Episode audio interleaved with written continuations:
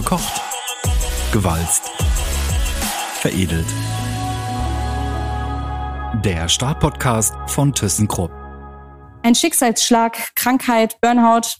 Jeder kennt jemanden, der nicht mehr so kann wie früher oder teilt vielleicht selbst dieses Schicksal.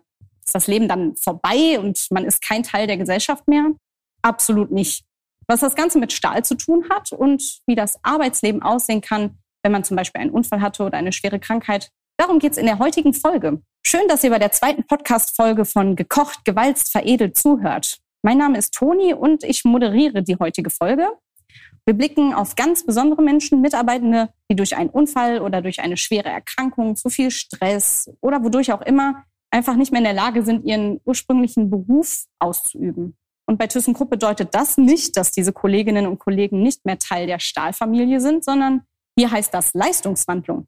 Um diese leistungsgewandelten Mitarbeitenden soll es heute gehen. Und wir reden natürlich nicht über sie, sondern mit ihnen. Zum Beispiel mit Matthias, der sitzt hier vor mir. Er kann uns am besten erzählen, wie man sich davon wieder erholt, wenn das eigene Leben auf den Kopf gestellt wird und auf links gekrempelt wird gleichzeitig. Und wie man den Mut wieder findet, um weiterzumachen. Er ist schon 21 Jahre bei Stil und seit sieben Jahren nicht mehr in seinem eigentlichen Beruf tätig.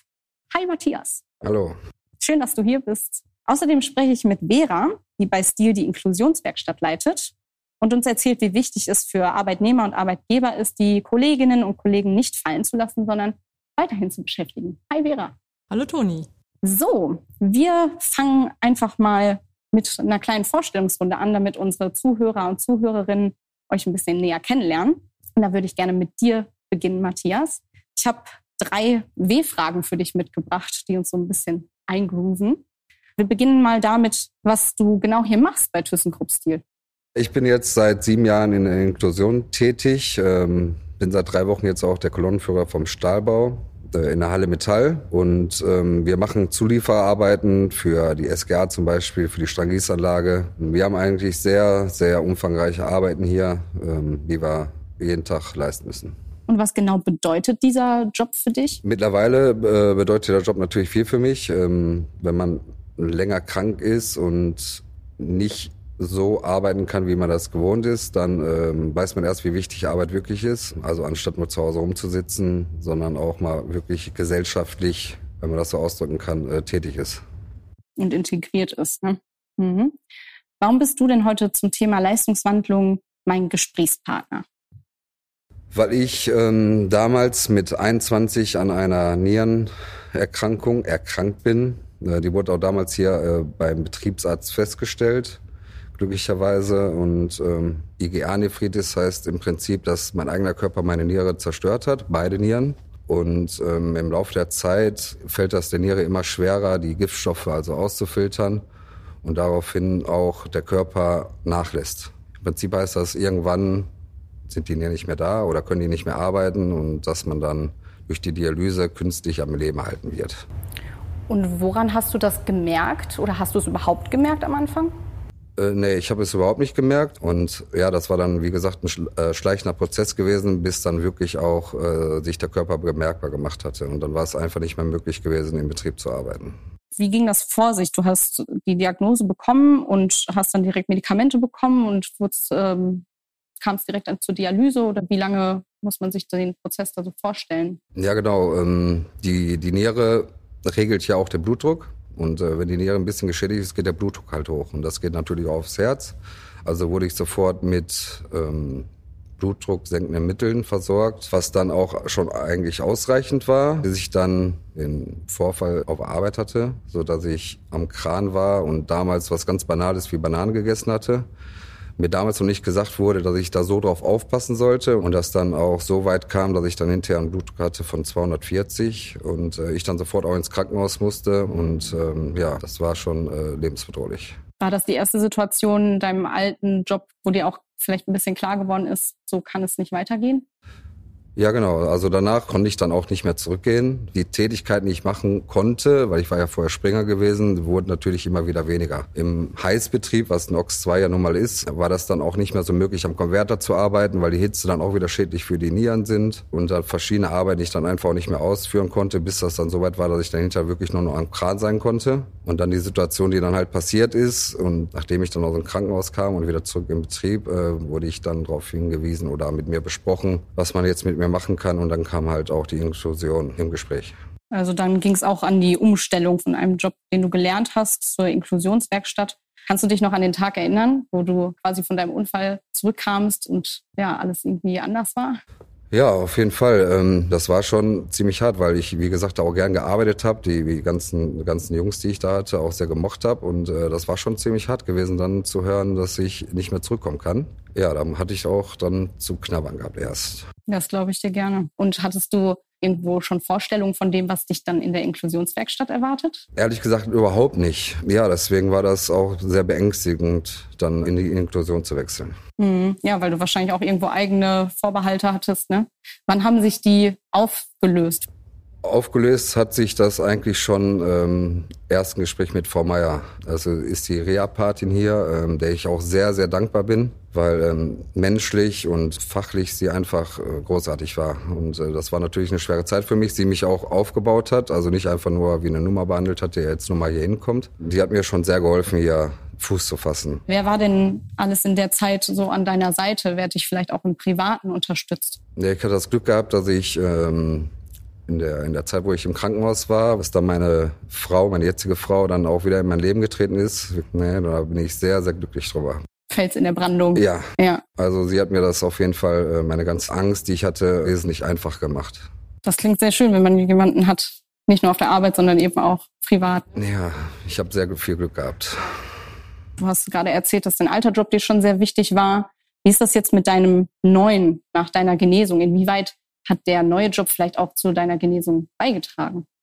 Also die Bedeutung von meinem Job habe ich erst gelernt, ehrlicherweise, als ich kurz vor der Dialyse stand und auch acht Monate nicht mehr arbeiten durfte. Da weiß man erstmal, wie wichtig es ist, äh, so, so einen geregelten Tagesablauf zu haben und mit einer Arbeit, die Spaß macht. Das war sehr hilfreich. Und nachdem ich dann einen Monat Dialyse gemacht hatte, ähm, durfte ich dann auch schon wieder arbeiten gehen. Und dann ist da erstmal so ein Bewusst, was das für jemanden bedeutet, wenn man dann auch wieder was Produktives machen darf und wertschöpfend äh, arbeiten darf. Ja, das glaube ich.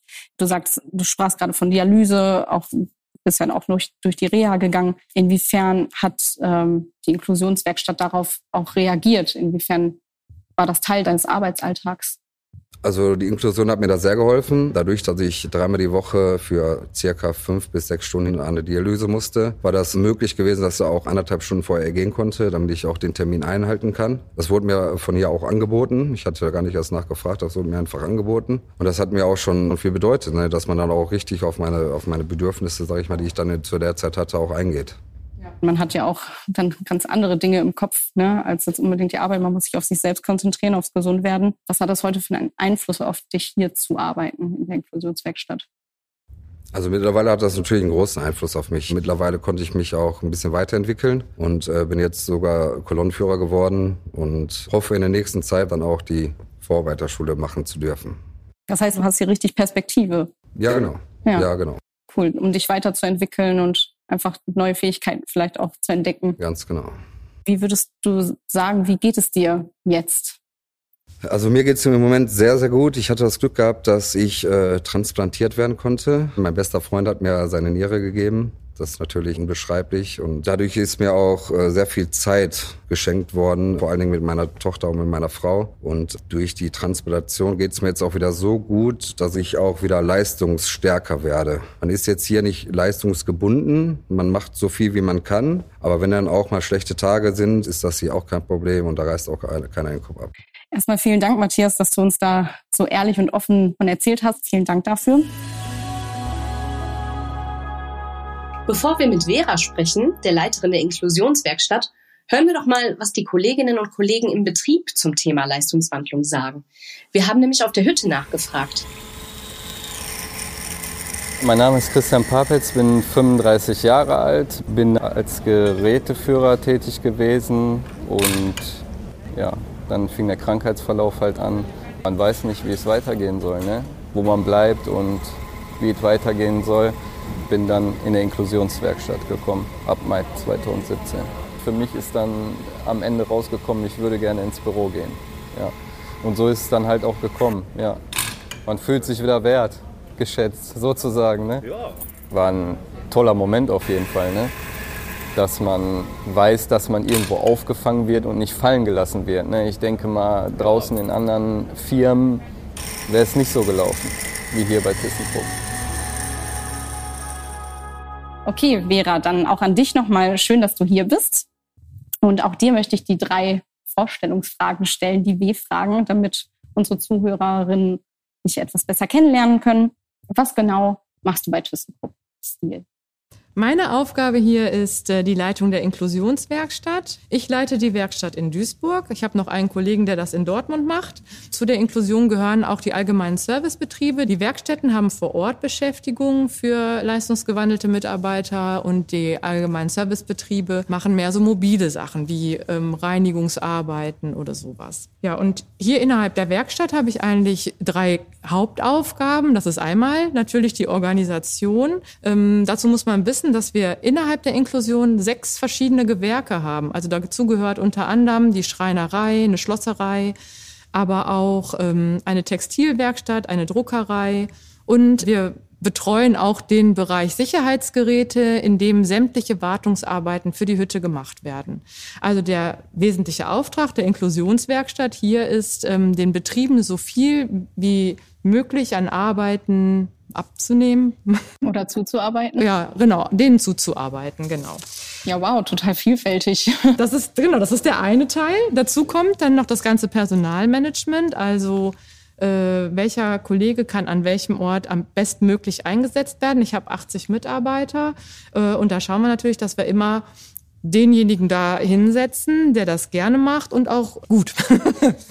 ja, äh, und der dritte Punkt ist genau die Unterstützung des Reha-Teams, das ähm, die Brücke darstellt. Ne? Wenn wir feststellen, ein Kollege ist im Betrieb nicht mehr einsetzbar, dann wird das Reha-Team eingeschaltet und man versucht natürlich erstmal eine andere Beschäftigung im Betrieb zu finden.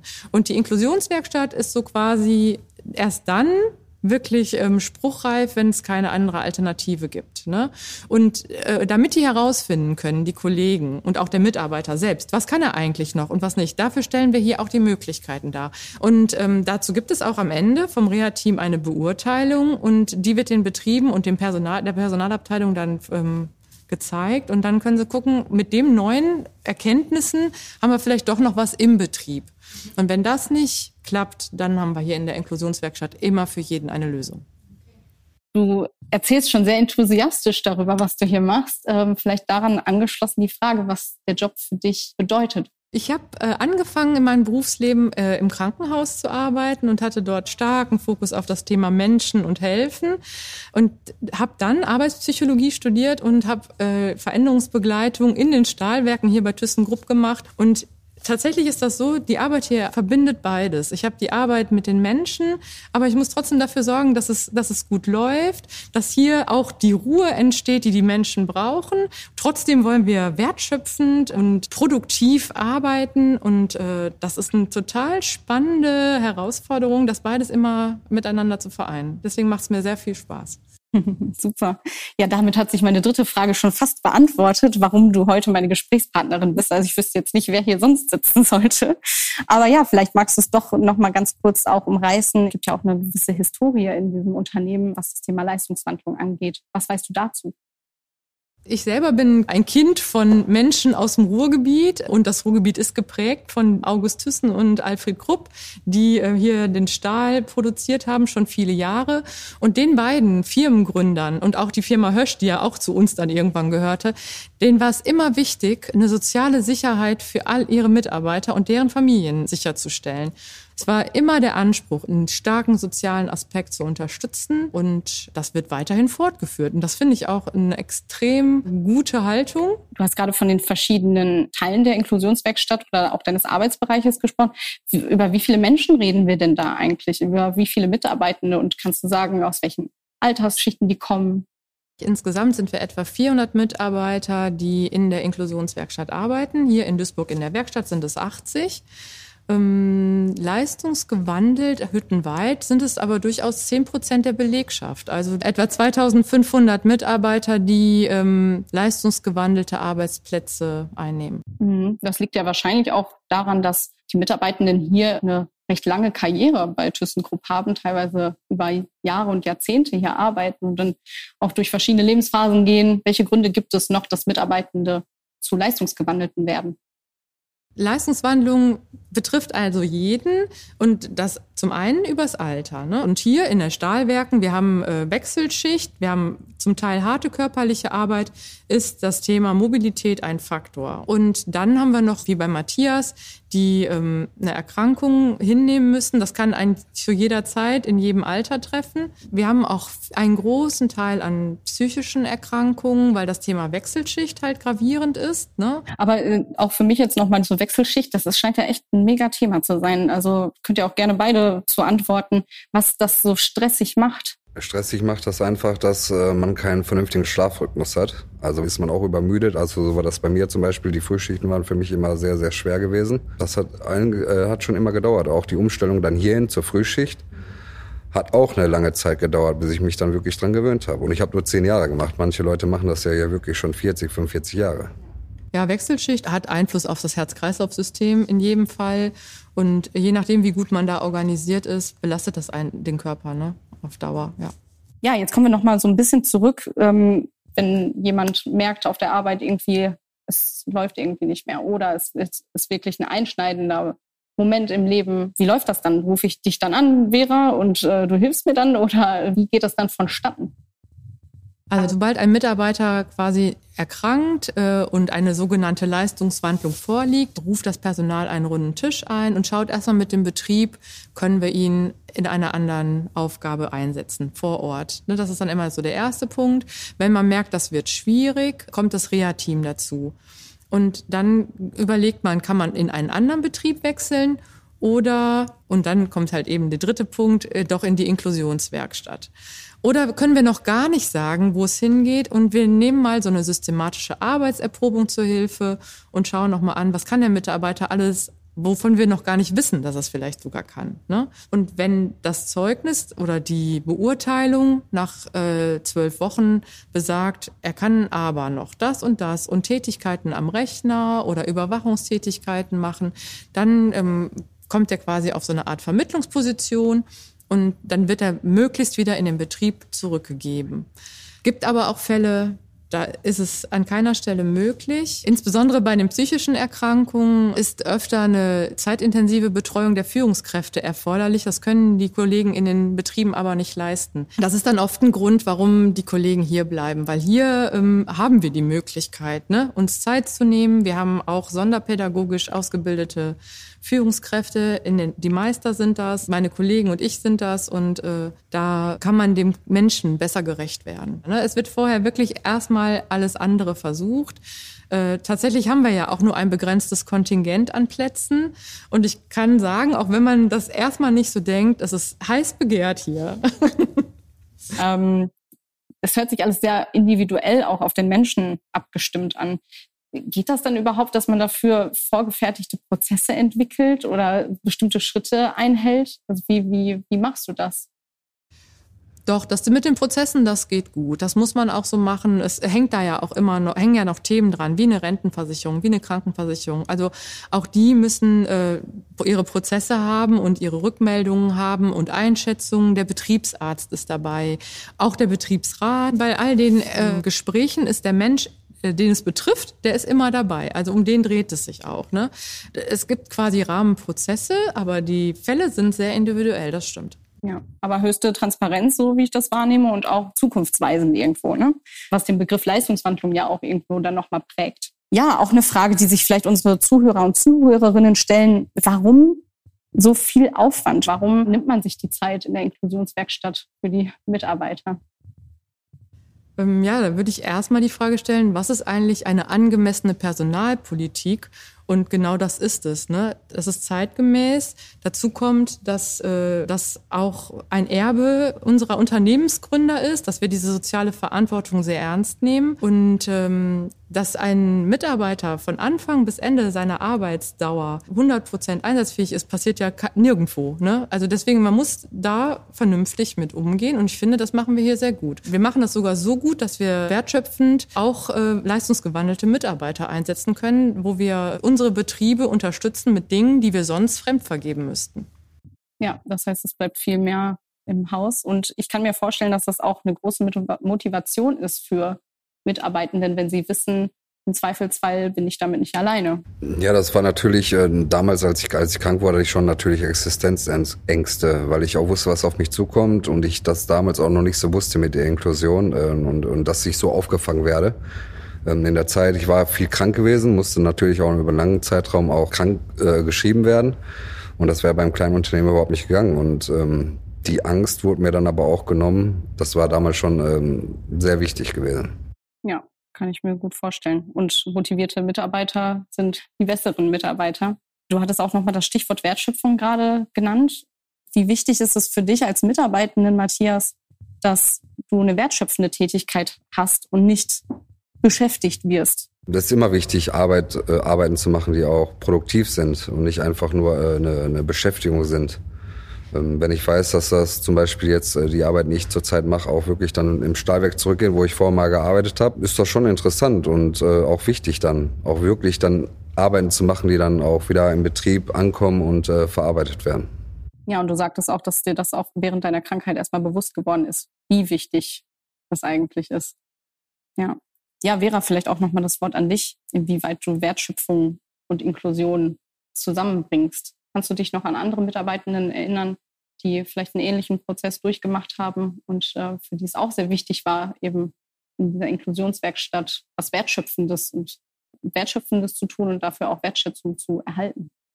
Es ist ja erstmal so, wenn man aus dem Betrieb kommt und das nicht mehr machen kann, was man eigentlich mal gelernt hat, dann könnte es sein, dass man sich ein bisschen weniger wert fühlt. Und das ist ein Thema, was wir hier aufgreifen und was wir sofort äh, beheben können, eigentlich, indem die Menschen verschiedene Gewerke ausprobieren und dabei dann auch feststellen, dass sie neben den eigentlichen Beruf, den sie gelernt haben, auch noch ganz andere Dinge können. Ne? Also es gab dann mal den Elektriker, der eine Tasche genäht hat und auf einmal gemerkt hat, wow, das macht mir unheimlich viel Spaß und da auch Kreativität entwickeln konnte. Und das ist äh, das, was die Menschen zufrieden macht. Und wenn wir Menschen haben, die zufrieden sind bei der Arbeit, sind die auch zufrieden in der Gesellschaft. Und so wirkt sich das dann halt auf alle aus. Ne? Inwieweit trifft das auf dich zu, Matthias? Hast du auch vielleicht was Neues an dir entdeckt, seitdem du hier bist? Ja, ja tatsächlich schon. Ähm, ich durfte das Lager von Steelworks aufbauen, äh, also komplett neu aufbauen mit äh, System und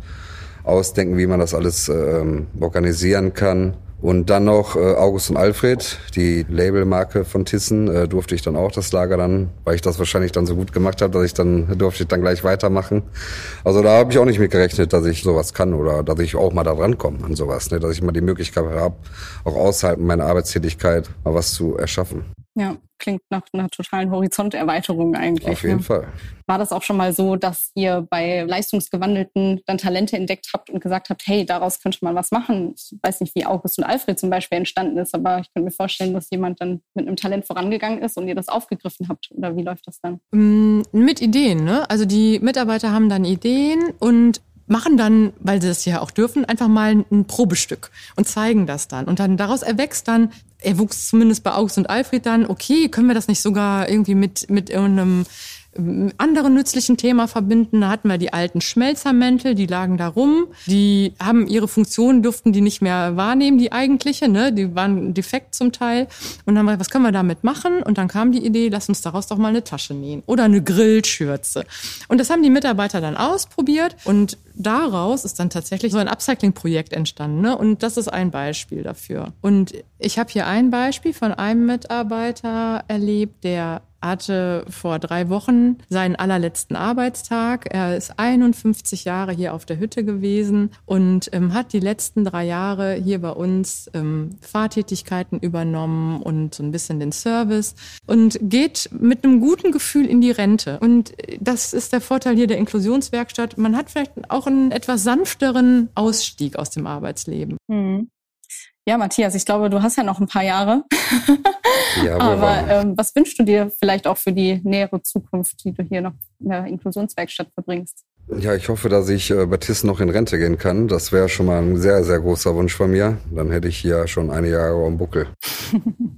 ja, du wirst ja dann in deiner Zeit ähm, ja auch noch weitere Mitarbeitende erleben, die hier neu ankommen. Und was kannst du aus deiner persönlichen Erfahrung diesen Mitarbeitenden mitgeben oder vielleicht auch schon mal für Ängste nehmen? Also die Ängste, die ich auf jeden Fall schon mal nehmen kann, ist, wenn man krank wird, dass man hier fallen gelassen wird. Und es ist nun mal so, dass man ähm, durch die Inklusion oder aber auch durch die Reha, äh, durch das Reha-Team auch aufgefangen wird und auch andere Möglichkeiten aufgezeigt werden, die ja nicht unbedingt schlechter sein müssen als das, was man jetzt macht. Genau, ja, das ist die, also auf jeden Fall die wichtigste Botschaft, dass man hier wirklich nicht äh, fallen gelassen wird und ähm, dass man Rückhalt spürt, auch wenn man dann denkt, äh, es geht nicht mehr weiter. Weiter geht's immer. Das ist eine gute Botschaft. Ich bin stolz, dass es, dass wir das im Unternehmen haben und äh, ich weiß, dass wir hier das Fangnetz darstellen. Ne? Also da geht uns keiner durch die Lappen, der es nicht will. Keiner geht uns durch die Lappen. Wenn das mal keine schönen Schlussworte für unsere zweite Folge sind. Ja, also Zusammenhalten war und ist nicht nur das Muscheln der Corona-Pandemie augenscheinlich, sondern grundsätzlich auch beim Stahl. Und das hat diese Folge erstmal richtig gezeigt. Ähm, ja, drei Statements, die mir jetzt so im Kopf geblieben sind, sind einmal, dass bei ThyssenKrupp Mitarbeitende, die durch Unfall, Krankheit oder andere Ursachen ihren ursprünglichen Job nicht mehr machen können, Leistungsgewandelte sind. Dieser positive Begriff unterstreicht, dass sich zwar die Art der Arbeit ändert, aber eben nicht ihr Wert.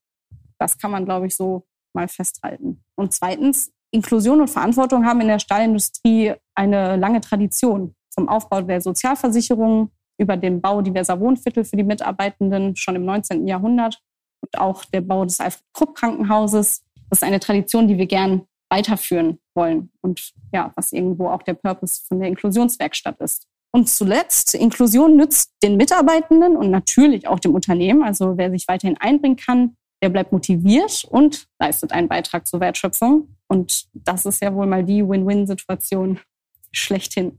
Ja, genau, letztendlich weiß ja niemand, was das Schicksal für ihn oder sie bereithält. Und jeder von uns könnte jederzeit in Matthias Situation geraten und dann jemand haben wie Vera und ihr Inklusionsteam, die einem die Hand reichen und beim Aufstehen helfen, ist ja die halbe Miete.